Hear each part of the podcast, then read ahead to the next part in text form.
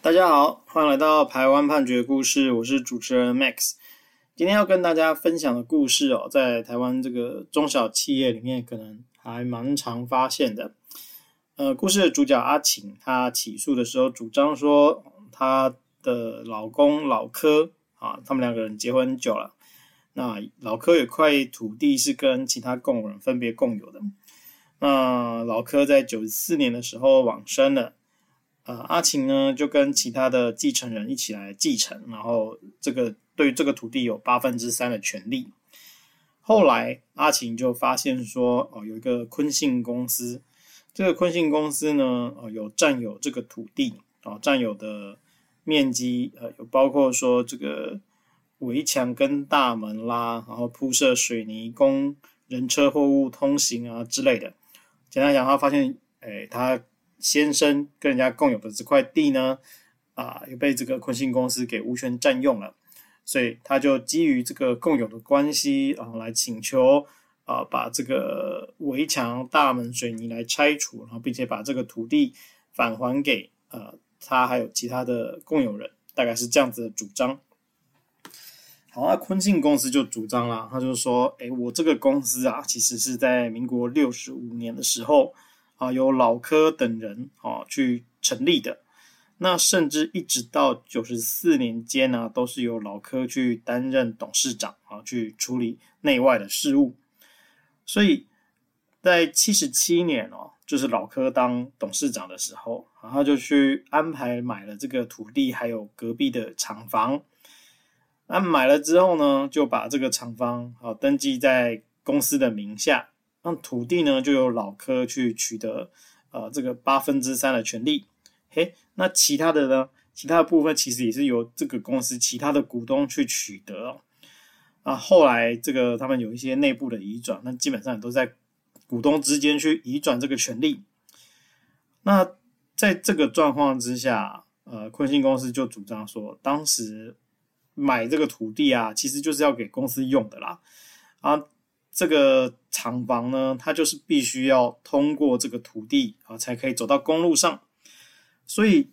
呃，老柯等人呢，虽然是土地的地主哦，但是他们也是公司的股东，啊，他们等于就是都是自己的财产嘛。那他们当然就同意无偿把这个土地借给公司哦，让他由这个厂房的大门来出入使用啊。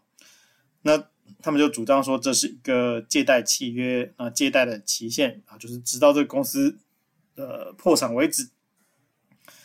啊，除了这件事情之外啊，老柯为了去提升这个厂房的安全还有景观啊，他有用公司的钱啊，在这个土地上去设置大门啊、围墙啊、喷水池啊这些地上物啊。当时呢，所有的共有人也都没有异议啊，所以没有异议的状况下，就是大家默认了。这样子的处理方式，啊，所以公司这边就主张说，阿晴啊，你是老柯的继承人，老柯同意的事情，那你当然也要同意啊，哦，大概是这样子。那除此之外，这个阿晴啊，他在七十三年结婚之后，他在八十九年，还其实也是这个呃坤信公司的股东。那后来呢，啊，也继承了老柯遗留的这个土地的应有部分。啊，还有这公司的股份，甚至也有担任过公司的董事跟副董事长。所以，呃，如果说你今天是一个完全没有碰相关事情的人，啊，公司可能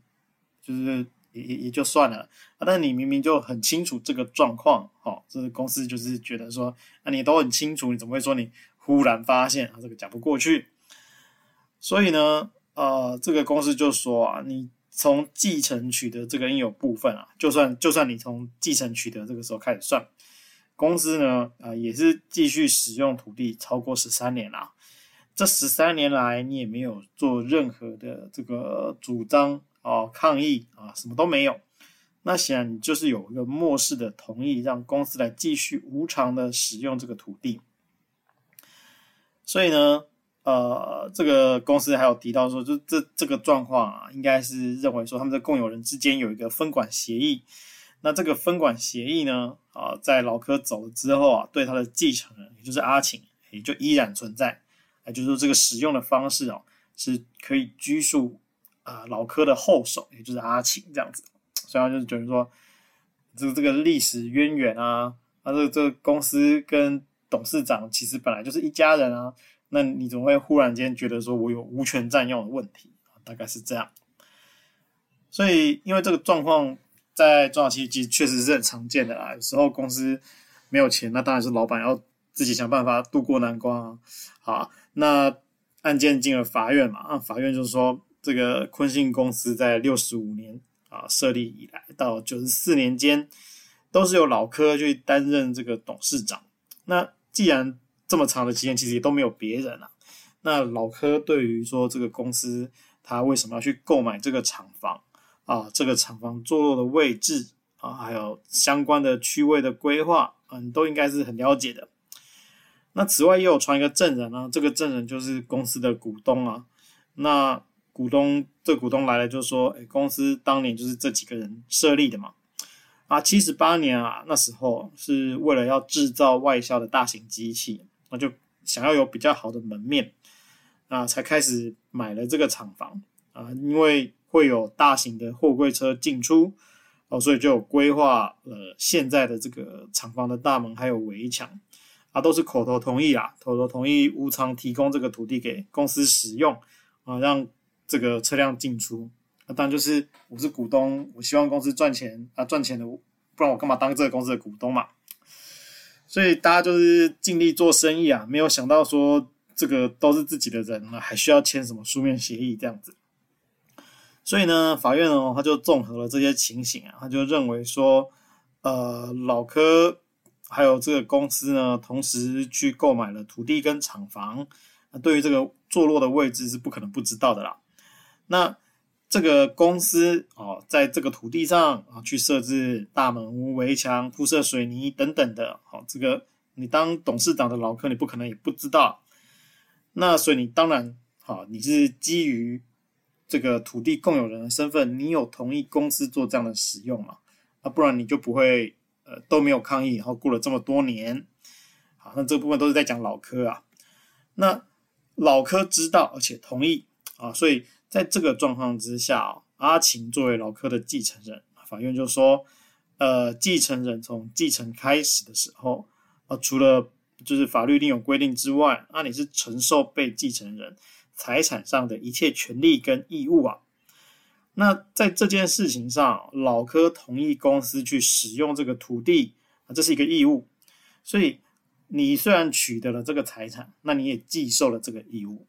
所以当老柯走了之后呢，啊，这个阿晴啊，你因为继受了这个义务，所以也必须把这个土地啊继续让这个公司来使用